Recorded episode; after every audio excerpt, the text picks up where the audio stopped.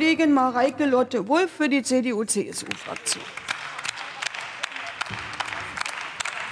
Ja, sehr geehrte Frau Präsidentin, liebe Kolleginnen und Kollegen, auch beim letzten Mal haben wir schon festgestellt, wir alle wollen regionale Produktion.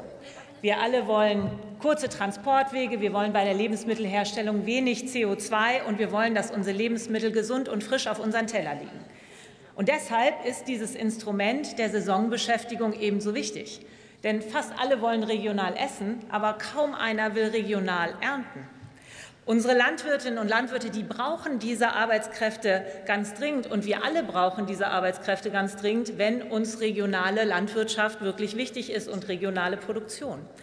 Aber wenn ich mir diese Debatte und ich erinnere mich jetzt auch noch mal an die erste Lesung anhöre und Herr Dieren, Sie waren da ganz vorne mit dabei, dann hat sich der Eindruck bei mir verfestigt, es geht eben nicht darum, um regionale Produktion, es geht eben nicht um gute Arbeitsbedingungen, es geht vor allen Dingen darum, eine Art von Arbeitgebern einseitig zu stigmatisieren, und das lehnen wir ab. Denn denn für wen machen wir oder sollten wir Politik machen? Ich glaube, wir sollten vor allen Dingen Politik machen für diejenigen, die sich an die Regeln halten wollen die sich an die Regeln halten, die gute Arbeitgeber sind und diejenigen, die vielleicht sogar diese Regeln übererfüllen, weil sie ein Interesse daran haben. Und deshalb war es mir sehr wichtig, vor dieser Debatte noch mal einen Betrieb zu besichtigen, zu besuchen, wo Saisonbeschäftigte denn auch beschäftigt werden. Und ich war bei einem Pilzhersteller. Und ähm, da habe ich Folgendes erfahren. Der hat mir gesagt, na ja, um Pilze zu ernten, das ist nicht etwas, sieht erstmal leicht aus, aber man braucht eine gewisse Erfahrung.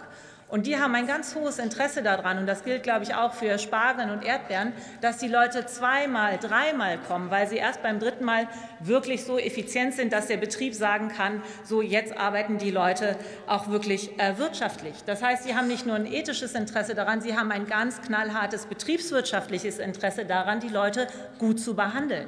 Und in diesem Betrieb gibt es beispielsweise zwei Personen, die sich ausschließlich um die Saisonarbeitskräfte kümmern. Sie haben gute Unterkünfte, sie haben eine faire Bezahlung und mittlerweile sogar Wartelisten von Leuten, die dort gerne arbeiten möchten. Und ganz klar ist auch, wer unsere Regeln missbraucht, der muss bestraft werden.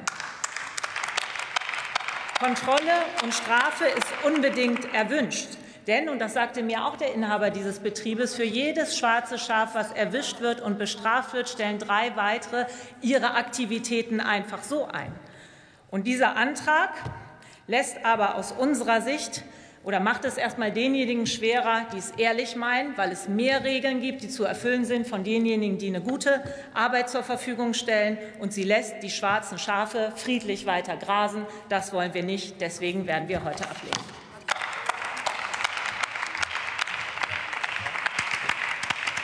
Das Wort